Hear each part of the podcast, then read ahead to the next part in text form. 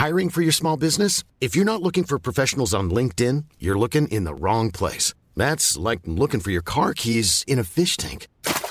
LinkedIn helps you hire professionals you can't find anywhere else, even those who aren't actively searching for a new job but might be open to the perfect role. In a given month, over 70% of LinkedIn users don't even visit other leading job sites. So start looking in the right place. With LinkedIn, you can hire professionals like a professional. Post your free job on linkedin.com slash people today.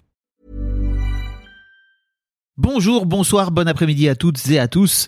Petite nouveauté dans le podcast cette saison, je vais vous proposer chaque veille d'épisode un petit extrait qui, j'espère, vous donnera envie d'écouter l'épisode complet le lendemain. Et donc voilà, je vous laisse avec l'extrait du jour et je vous dis à demain pour l'épisode complet avec l'invité du jour on va revenir un peu à ton père, mais à la, réconciliation que tu as, pu avoir en fait à 20 ans, c'est ça si je me trompe pas, tu vas tu vas encore une fois à un enterrement, tu le racontes dans cette ouais. euh, qui, te, fait un peu un ouais, qui te fait un peu un déclic et qui te fait dire j'ai pas envie que mon père meure alors qu'on est encore fâché parce qu'à l'époque vous êtes fâché depuis un an et demi, j'imagine. Pour quelle raison t'as as voulu prendre tes distances avec cet homme euh, qui était nuisible pour toi, et tu décides d'aller euh, faire la paix entre guillemets. Quoi. Ah bah pas, pas entre guillemets, euh, la paix tout court. Mmh.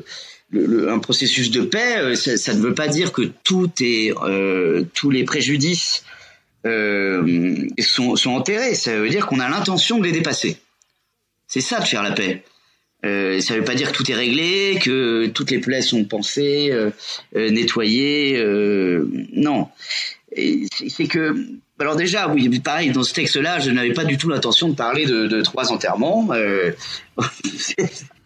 Euh, et là, en l'occurrence, oui, c'est vrai, c'est quelque chose d'assez important. J'avais 25 ans. Ça faisait un an et demi ou deux ans que, que je ne l'avais pas vu. Euh, et je pensais que ce serait définitif. Et puis,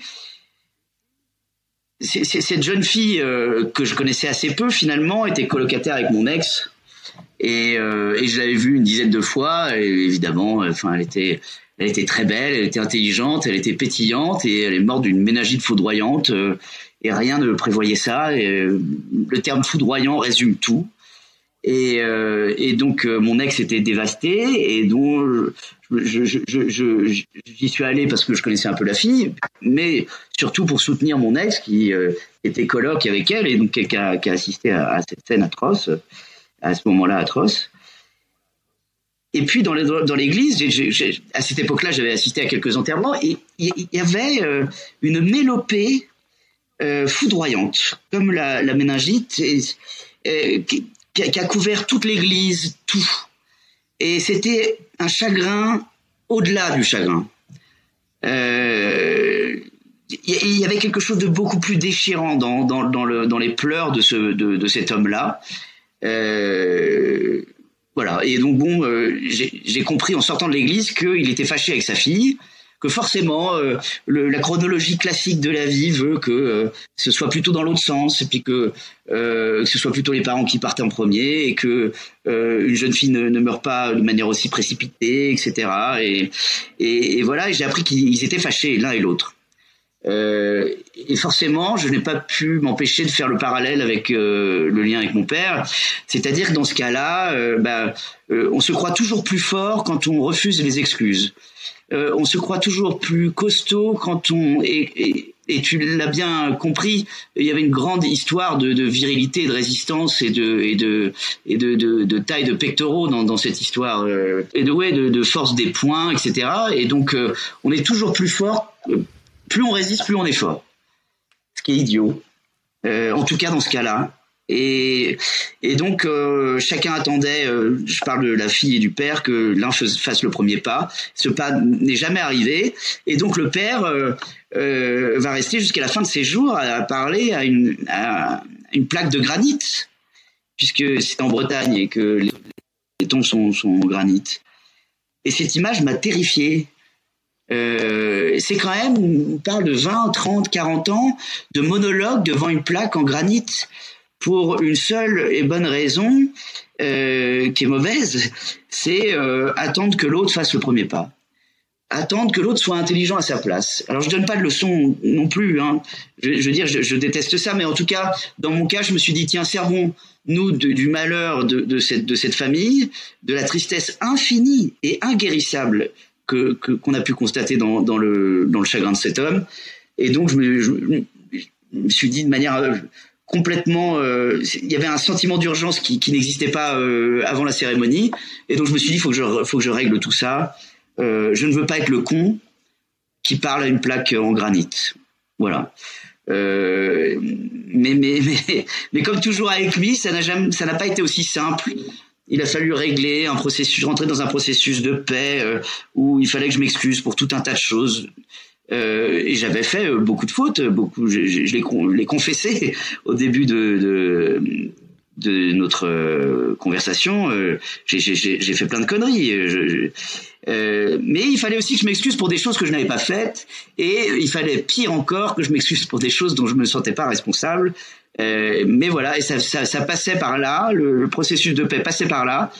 Euh, et pour avoir la paix, la paix de mon âme passait par euh, euh, cette demi-heure abominable où, où voilà, j'étais ça, faisait penser un peu au, pro, au procès euh, sous Staline, quoi. Euh, il fallait se couvrir de, de toutes les horreurs euh, pour essayer d'obtenir l'absolution. Ben, je l'ai fait et je ne regrette pas du tout de l'avoir fait puisque ensuite ben, notre relation a été un peu bancale, mais notre notre relation a existé jusqu'à l'enterrement. Il y, a, il y a un moment terrible d'ailleurs que tu racontes, c'est qu'il finit par pleurer après après toutes ces excuses, etc. Il finit par par pleurer et toi ça te soulage tellement que tu tu mmh. souris.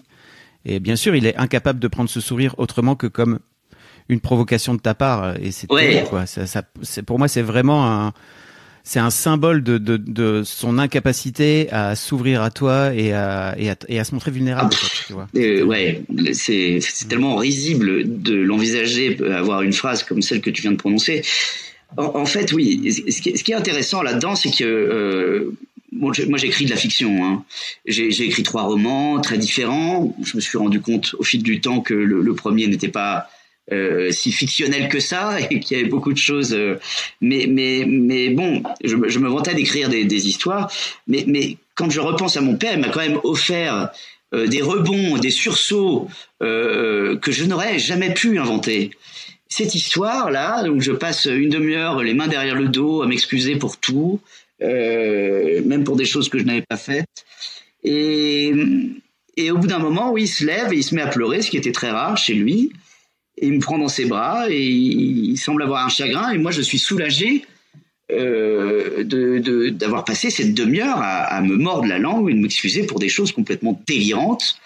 Euh, voilà, et donc je suis soulagé, je souris. Et, et à un moment, il, il, il, se recule et me voit sourire, mais moi c'est un sourire de soulagement.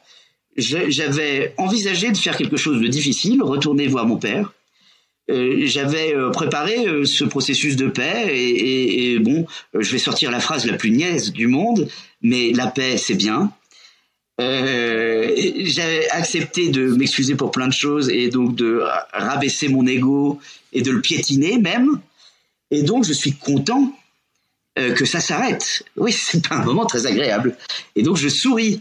Et en plus, euh, il me fait part de son émotion en pleurant sur mon épaule. Et donc oui, je, souris. Et, il dira plus tard à ma mère, tu te rends compte, Olivier a ricané quand euh, j'ai pleuré dans ses bras. Donc je, je j'avais fait un truc qui m'avait euh, vraiment dépecé de beaucoup de choses. Euh, dépecé quoi. C'est c'est c'est pas simple ce que j'avais vécu. J'étais content de l'avoir fait et ça s'est transformé en merde, comme si j'avais été un sadique qui avait ricané euh, c'est-à-dire, comment se féliciter d'une réaction qu'on attendait, pas du tout, qu'on espérait, pas du tout, et qu'on est à milieu d'imaginer. Je, ne pouvais pas préparer un truc pareil. Voilà. Donc ça, euh, ben, merci Pierre Bordeaux, parce que euh, tu m'as offert un, un rebond euh, narratif que je n'aurais jamais pu imaginer dans un de mes textes. Euh, c'est la fin d'un épisode de Netflix, quoi. Euh, bravo les gars, félicitations. Vous, êtes combien pour avoir créé un truc pareil? Donc, euh, donc oui, effectivement, il m'a offert tout un tas de, de, choses comme ça, et je me dis en ce moment que j'aurais tort de ne pas m'en servir. Voilà. Et je, je, je n'en sais rien. Et, tu sais que j'ai mauvaise conscience d'avoir écrit ce texte-là. Très mauvaise conscience. Mes frères et sœurs me disent fonce, c'est très bien, vas-y, bravo, j'adore, etc.